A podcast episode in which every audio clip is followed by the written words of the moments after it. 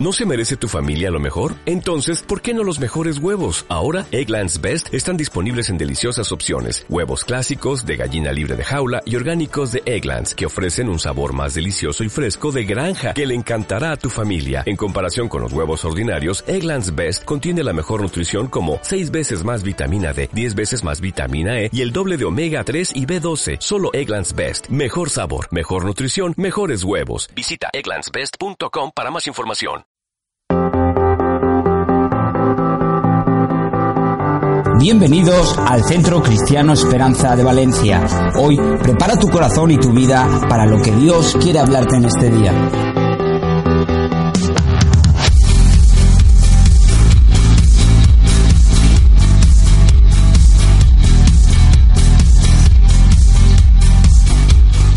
Acabamos de, terminar una serie, hoy comenzamos serie nueva y en la serie anterior estábamos hablando sobre así lo veo yo.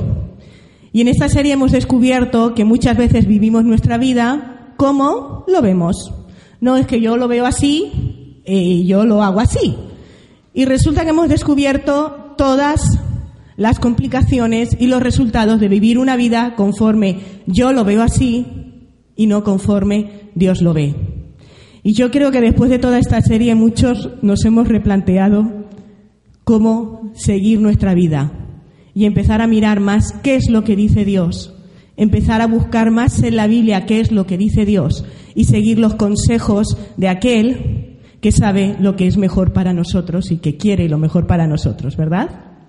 Ahora, es cierto que hay veces que uno dice, sí, sí, yo lo quiero hacer, y tomo la decisión, y después parece como que, ay, ay, y si yo lo quería hacer, ¿qué me ha pasado? Si yo lo quería hacer, a veces que el decir no, voy a obedecer, voy, voy a, voy, voy a dar todo lo mejor de mí, lo voy a hacer, y después no lo hacemos. ¿Qué nos falta a veces, aparte de la decisión, qué es lo que nos falta para llegar hasta el final, para hacer lo que queríamos hacer? Para cumplir el propósito que nos habíamos puesto? Pues es muy fácil. Yo lo he descubierto en los últimos años. Nos falta la pasión. ¿Sí o no? No veo nada de pasión aquí. Vamos a ver, ¿por qué la selección de fútbol de España es capaz de ganar un mundial de esto hace algunos años? Con toda la pasión con que tuvimos y después llegamos con un equipo que no me acuerdo cuál era, pero no era de los mejores y nos meten cuatro goles. ¿Quién me puede contestar? Porque se acabó la pasión, porque ya éramos los campeones mundiales. En ese partido, ¿quién le importaba? Yo sabía que íbamos a perder. ¿Qué? Pues si ya no hay pasión, pues no hay. Pierdes la pasión, lo pierdes todo. Ahora, aquí viene la siguiente pregunta. Y la siguiente pregunta es, ¿cómo me apasiono? Porque yo te digo, apasionate, apasionate. Entonces yo voy a mi casa y me digo, me voy a apasionar, me voy a apasionar, me tengo que apasionar. ¡Ay, qué! ¡Chuli! Voy a hacer la comida. Y ahora voy a limpiar los platos. Me encanta, porque me tengo que apasionar. Y nos volvemos medio trastornados, ¿no? ¡Oh, la vecina! ¿Cómo estás? Yo soy un poquito así. Pero a mí me sale natural. Entonces resulta que eso de apasionarse, ¿cómo viene? Y pensando en eso, descubrí que la pasión viene cuando uno se deja apasionar. La pasión viene cuando uno se deja enamorar. ¿Sí o no? Cuando alguien te enamora, cuando te enamoras de alguien, no te empieza a arder algo por dentro, empiezas a verlo de color rosa, las cosas cambian y ya todo lo que quieres hacer es vamos a por todas. Este es para mí o esta es para mí, ¿sí o no? ¿Sí o no? Ah, vale. Bueno, yo te voy a pedir que hagas ahora algo. Ponte en pie un momentito. Un momentito más, te sientas enseguida. Ahora, yo te voy a pedir dos cosas. Una, que le digas al que tienes a tu lado hoy, déjate enamorar.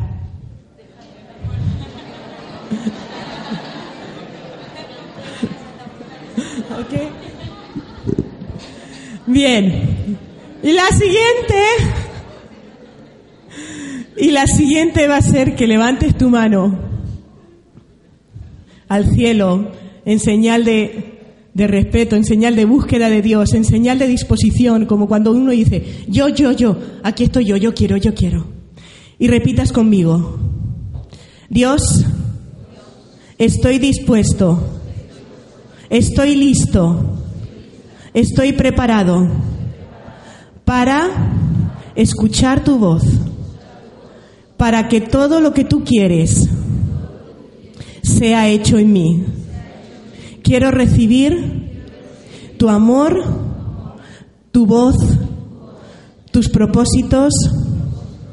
Estoy dispuesto. Me dejo enamorar por ti. Amén. En el nombre de Jesús. Muy bien. ¿Sabes que esto del enamoramiento está un poquito sobrevalorado según ciertas personas e infravalorado por otras personas? Por ejemplo, las chicas. Y decidme si es verdad o no.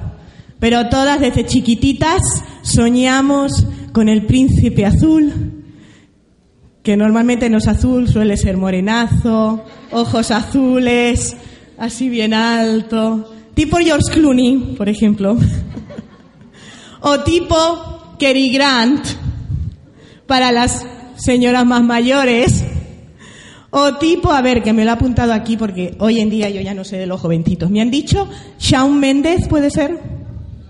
¿No? ¿Sí? Bueno, quien sea, yo de los jovencitos ya me he perdido la onda.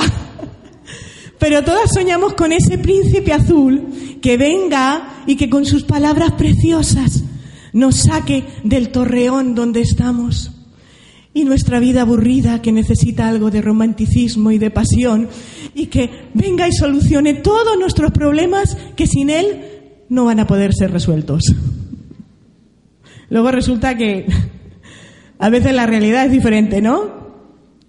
Y con permiso de los hombres, pero no me vais a negar que no es así porque lo he confirmado con algún hombre, pero los hombres sueñan con ser el valiente caballero montado en su corcel que divisa a la bella dama y va a salvarla de todo lo que está pasando. Y de esa manera se gana su amor incondicional siendo el héroe de por toda su vida. ¿Sí o no? sí, sí. Es así. El caso es que sea de una manera o sea de otra, pero lo cierto es que todos, todos estamos anhelando cada día en lo más profundo de nosotros, tener y vivir un amor profundo que te satisfaga, que te llene, que cambie todo en tu vida. Sabes que cuando yo era pequeña, ahora ya se, se ven la patrulla canina y todas estas cosas, pero cuando yo era pequeñita, a mí me contaban historias como La Bella y la Bestia, me contaban historias como Cenicienta, la ratita presumida, como Blancanieves. Y aunque luego Disney ha hecho sus más y sus menos con todo esto, y hay gente que opina de diferente manera acerca de, Disney y de todo el significado, etcétera, etcétera. Pero lo cierto es que todos estos cuentos fueron escritos por hombres de Dios, por personas que creían en Dios y que estaban simbolizando en estos cuentos la historia del amor de Dios hacia la humanidad. La historia de un amor en el cual un caballero, y este sí que es de verdad, como fue Jesús, vino a la tierra para salvarnos de todo el desastre en el que estábamos metidos. Y esto sí que no es un cuento, esto es una realidad. De todo el desastre que nuestra vida estaba, alguien vino a rescatarnos. De todo desastre en el que tu vida pueda estar en este momento, alguien está dispuesto a rescatarte. Y este es Jesús, quien tiene pasión sin límites. Ahora, por eso es que yo te voy a pedir que hoy bajes tus defensas. No bajes tu atención, ¿eh? Pero sí las defensas que a veces, ay, ¿qué nos van a decir? Y dejes, no yo, pero de que Dios pueda hablarte y que Dios pueda enamorarte en el día de hoy. Ahora, digo yo, ¿cómo es que Dios me puede enamorar? Porque bueno, sí, un chico puede venir o una chica y te manda un mensajito, ahora se mandan WhatsApps. ¡Ay, qué guapo! Hoy estabas preciosa. Hoy llevas una camiseta súper molona. o te mandan una flor. Diferentes cosas, ¿verdad? Todo, cada uno tiene su técnica. ¿Cuál es la técnica de Dios para enamorarnos? Porque sigo creyendo que Dios es el romántico de los románticos por excelencia. En un mundo donde estamos acostumbrados a que el amor sea algo que se compra, que se vende, que en realidad todo dicen, ah, eso del amor verdadero no existe. Ah, no, pero esto siempre acaba mal. Ah, no, yo me valgo para mí solo y yo no necesito nada de nadie. En un mundo donde estamos acostumbrados a escuchar del amor de esta manera, como algo superficial, Dios sigue siendo el romántico de los románticos, que quiere transformar, cambiar tu vida y vivir para siempre a tu lado, con fidelidad. Bien, dice la Biblia, de tal manera amó Dios al mundo que ha dado a su Hijo unigénito para que todo aquel que en Él cree no se pierda, mas tenga vida eterna. Esta es la primera manera en que Dios nos enamoró, muriendo en la cruz por nosotros, dejando todo lo que tenía no tenía por qué hacerlo, no tenía por qué pasar el mal rato que pasó, lo más horrible que te puedas imaginar, porque dejó su condición de Dios para poder acercarse y salvarte. Y ese fue el mayor acto que para mí enamora y que a mí me enamoró. Que Dios viniera a ocupar mi lugar, algo que tenía que haber sido para mí. Recuerdo cuando yo era chiquitina con cinco años, estaba viendo una peli de las de Jesús en Semana Santa y cuando lo estaban allí clavando la cruz, yo me acuerdo que dije, Señor, gracias que fuiste tú y no fui yo, te quiero mucho. y creo que fue mi primer encuentro con Dios, cinco añitos. Pero vi que Dios estaba tomando el lugar que en realidad era el mío, era el que tenía yo. Ahora, no solo eso, no solo es que Dios me salvó, es que además Dios me quitó toda la culpabilidad. Y esto es algo muy importante. Yo no sé cuántos de vosotros en vuestra vida habéis luchado con la culpabilidad. No sé cuántos lo conocéis. Tiene muchas veces que ver también con la inseguridad, ¿verdad? Pero, ay, algo pasa, ay, lo siento, lo siento, uy, ha sido mi culpa, ay, estaré haciéndolo bien, ay, no lo estaré haciendo bien, ay, y si, y si hago esto otro, y si, a lo mejor, y si le hago daño a esta persona, y culpabilidad. No, no, no, es culpa mía, es culpa mía, es culpa mía. Hay veces que tenemos culpa, pero aun cuando tenemos culpa, Jesús nos ha perdonado. Ahora, dice la Biblia que Dios anuló, dice anular, la deuda que teníamos pendiente por los requisitos de la ley. Él anuló esa deuda que nos era adversa clavándola en una cruz. Lo voy a leer más sencillo.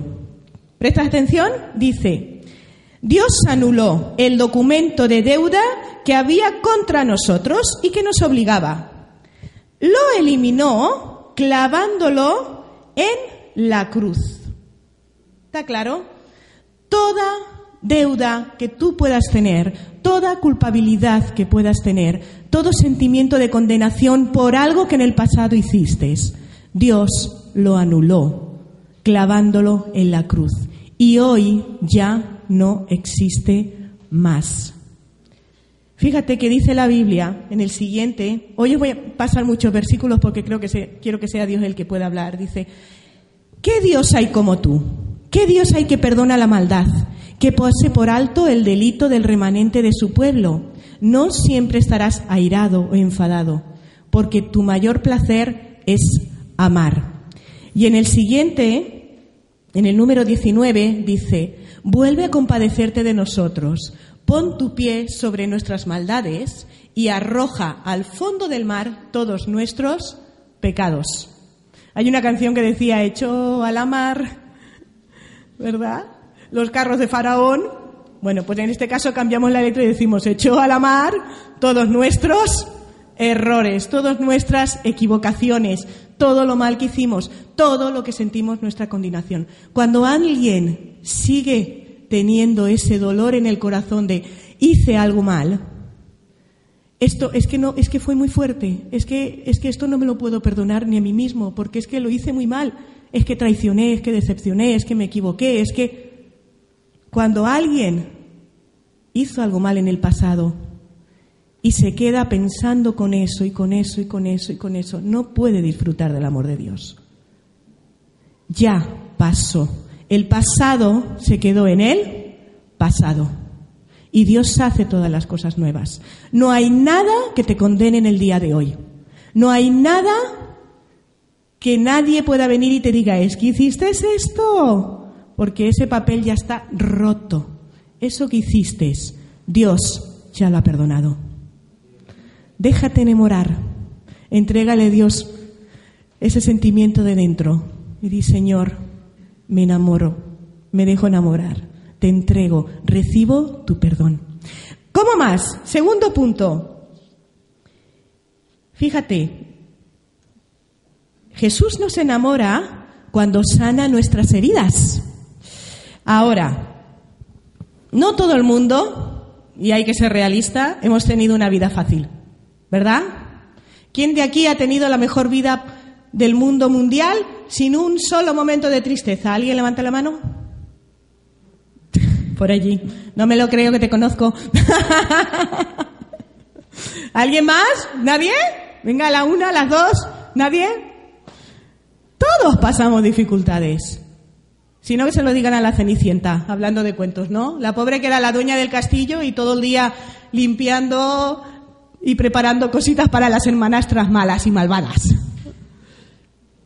La verdad es que todos hemos tenido dificultades. Yo, sabéis que doy clases de inglés y últimamente estoy, permitidme la palabra, alucinando porque estoy viendo un montón de adolescentes y de niños que tienen verdadera tristeza, que están pasando por dificultad y muchas veces causada por sus papás, que ni siquiera se dan cuenta, porque los están estresando con los estudios, porque les están exigiendo algo más que ellos no son capaces de dar, porque se han divorciado y un día están viviendo en casa del papá y otro día en casa de la mamá y tienen la mente completamente perdida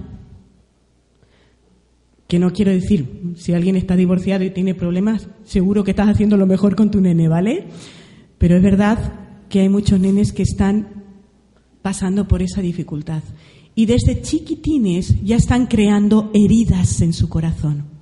Ahora, la buena noticia es, Jesús es capaz de sanar todas las heridas que tengas en tu corazón por más profundas y severas que sean.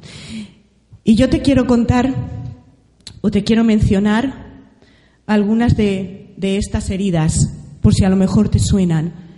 Y si te vienen a la cabeza en este momento, simplemente di, Señor, te la entrego. Yo quiero ser sano de eso. Fíjate, ¿a quién le suena el maltrato, el abuso, el desamor, la traición, el fracaso, la deslealtad, la ingratitud, la pérdida, la decepción. Dios sana cualquiera de las heridas que tú tengas. Y cuando sane, se te va a quedar una cicatriz. Porque cuando una herida se abre, luego se cierra, se queda una cicatriz, ¿verdad? Pero esa cicatriz te va a recordar que Dios te sanó y que donde había dolor, ahora ya no hay dolor. Ahora solamente hay el amor de Dios. Entonces, nos enamora, número uno, a través de llevarse nuestra condenación, nuestra culpabilidad, a través de las heridas. Ahora, Dios nos enamora en tiempo de dificultad. Esos tiempos en la vida en los que parece que te levantas cachetada.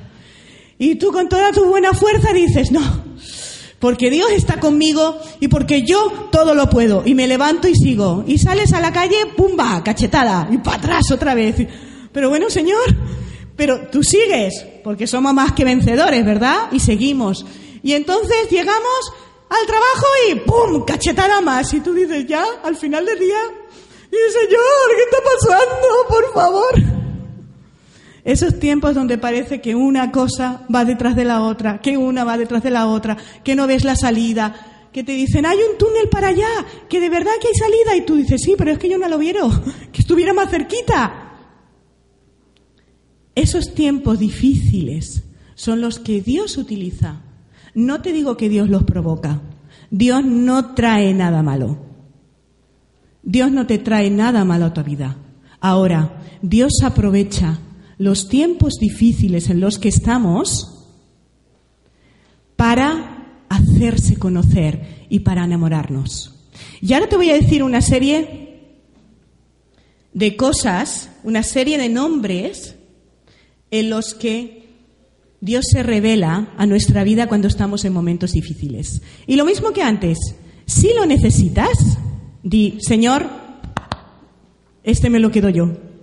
Quiero conocerte así, quiero conocerte de esta manera.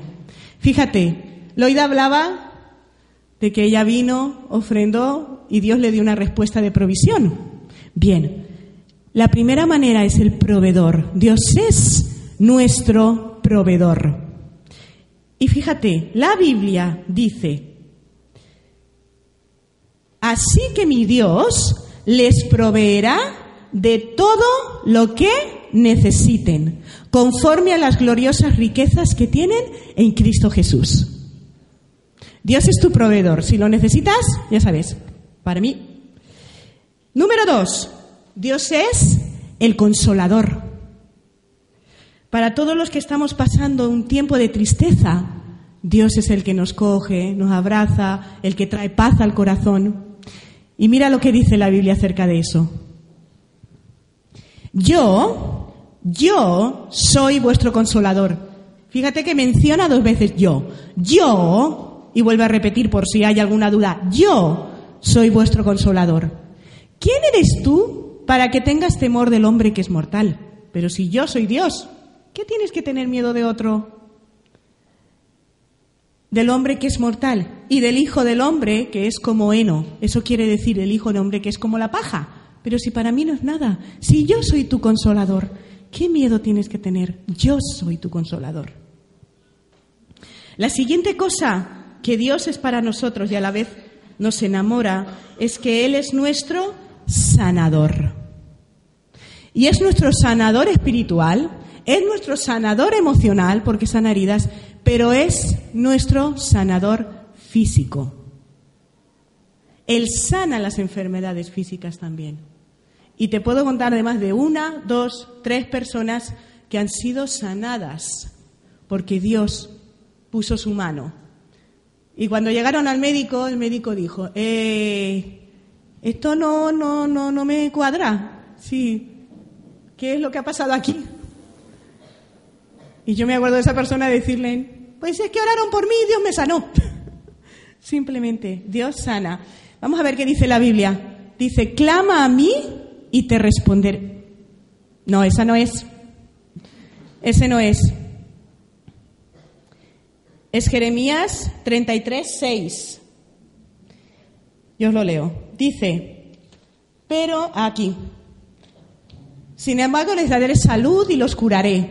Los sanaré y haré que disfruten de abundancia, de abundante paz y seguridad. Aquí en esta versión que me gusta más dice, pero los curaré, les daré la salud y haré que con honra disfruten de paz y de seguridad. Príncipe de paz. Él también es nuestro príncipe de paz. Cuando vino a la tierra Jesús dijo, la paz os dejo, la paz os doy, no os la doy como la da el mundo. Yo os doy una paz que durará por siempre. Es nuestro esposo. En cada momento en que nos sentimos que estamos solos, Él es nuestro esposo en cada momento en el que sentimos que no podemos seguir adelante, que necesitaríamos a alguien al lado. Él es nuestro esposo. Y no tiene que ver con que seas mujer o seas hombre, porque Dios es lo mismo para un hombre que para mujer. Es tu complemento perfecto. ¿Mm? Es tu gigante que pelea por nosotros. Y me encanta, este sí lo vamos a leer, Jeremías 20:11. Fíjate, más Jehová está conmigo como poderoso gigante. Por tanto, los que me persiguen tropezarán y no prevalecerán. O sea, no van a poder hacer nada. Serán avergonzados en gran manera, o sea, les pondrán la cara roja como un tomate, porque no prosperarán. Tendrán perpetua confusión que jamás será olvidada. En la versión actual diríamos que Dios es como nuestro primo de Zumosol, ¿verdad? El que está siempre detrás de nosotros. Cuidado, cuidado con los que se metan contigo. Porque nosotros tenemos que perdonar. Es cierto. Pero Dios está ahí cuidándote. Él es tu gigante donde puedes refugiarte. Él va contigo a todos los lados. Y por último es mi amigo fiel. Y este versículo lo descubrí ayer y me encantó. Porque fíjate que cuando uno ya se va haciendo mayor, vas viendo las cosas de diferentes maneras. Yo aún soy jovencita, pero es verdad que cuando mis amigas tenían mi edad decían, uy, ya verás cuando llegues ahí. Ya verás cuando llegues ahí que todo se ve diferente. Y tú, ¿qué va, qué va, qué va? No, pues sí que se ve, chicas. Van cambiando las cosas. Pero mira lo fiel que es Dios que dice, y hasta la vejez yo mismo y hasta las canas os soportaré. Yo hice, yo llevaré, yo soportaré y guardaré. Te lo leo en versión más clarita. Seguiré siendo el mismo cuando seas viejo. Cuando tengas canas, todavía te sostendré. Yo te hice y yo te seguiré cargando. Yo te sostendré y yo te salvaré. Él va a estar contigo por siempre, de siempre, de siempre, de siempre y como cantábamos hoy, más allá. Bien, una manera más de enamorar, una manera más es quitar el temor. Yo siempre digo que por ahí la gente que me conoce sabe que yo era lo más miedoso, no fui a un campamento en mi vida porque tenía miedo de separarme de mi mamá. Ahí está mi hermana que lo sabe. Pa' uno que voy, me paso el campamento llorando, quiero volver a mi casa, quiero volver a mi casa. Pero sabes qué, Dios quita el temor. Y siempre lo digo porque yo testifico de eso. Dios quita el temor. Y no solamente el temor de niños como podía pasar a mí. Dios quita todo tipo de temores. Fíjate, temor a los sentimientos, que tenemos muchas veces. Temor al futuro. Temor al qué pasará si lo hago. Temor a algo físico, alguna amenaza que tenemos física. Temor a no tener provisión. Temor a no ser capaz de hacer algo. Pero ¿y si? ¿Y si fracaso? ¿Y si no llego a hacerlo? ¿Y si? ¿Y si? ¿Y si? Temor a dejar y a renunciar a aquello a lo que estamos acostumbrados. Ahora tengo que cambiar, pero si esto es lo que yo tuve toda la vida, pero es que, es que, ¿y si cambio? Temor a confiar, temor a confiar. temor a tomar decisiones, temor a obedecer, temor a renunciar a algo que queremos. Ahora, con Dios a nuestro lado, todo temor se va. Porque el perfecto amor de Dios echa fuera el temor. Y aquí hay una fórmula bien fácil. Cree, cree, decídelo y será hecho. Así tan fácil. Lo difícil es la decisión. Lo demás viene. Y la última es que Dios me enamora, no solo con esto, digamos que esto es un proceso como de sanación, ¿verdad? Como de ir arreglando, ajustando las cositas que teníamos. Pero Dios me enamora al desafiarme al futuro. Me encanta. Me encanta, me encanta y me reencanta, porque creo que Dios no dejó de desafiarme desde que yo acepté el primer reto que Él me dio. Desde que yo le dije sí al primer reto que él me dio, empezó a darme retos, retos, retos, retos. Nunca ha dejado de desafiarme. Y cada reto que me da, cada vez digo, Jolín, este es mayor. Obviamente, vas creciendo, pero cada vez me ilusionan más. Dios dice en la Biblia que tiene preparado un futuro de esperanza para ti. Mira, y yo quiero que lo leas muy bien. Vamos a leerlo juntos, ¿os parece? porque me parece espectacular. Dice, porque yo, está hablando Dios, porque yo sé muy bien los planes que tengo para ustedes, afirma el Señor. Planes de bienestar y no de calamidad, a fin de darles un futuro y una esperanza.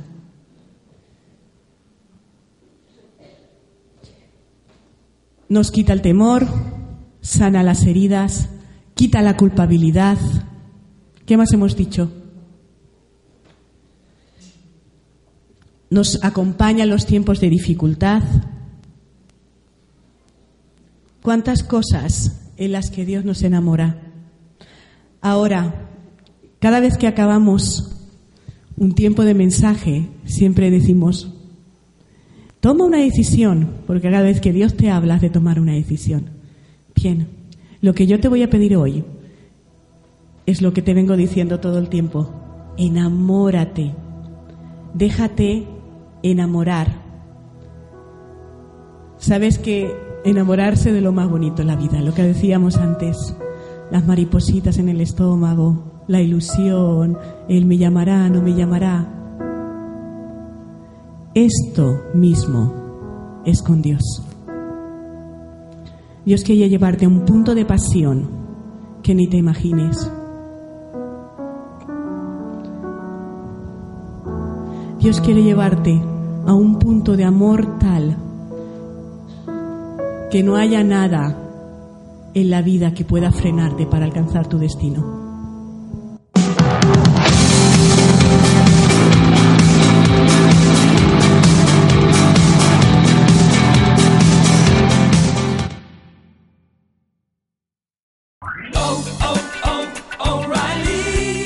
¿Necesitas ayuda? En O'Reilly Auto Parts te ayudamos. ¿Necesitas algún consejo? Te aconsejamos. Nuestros profesionales en autopartes están siempre disponibles para ayudarte a encontrar lo que necesites. Excelente servicio al cliente es solo una de las ventajas que ofrece O'Reilly Auto Parts. Los profesionales en autopartes. Oh, oh, oh,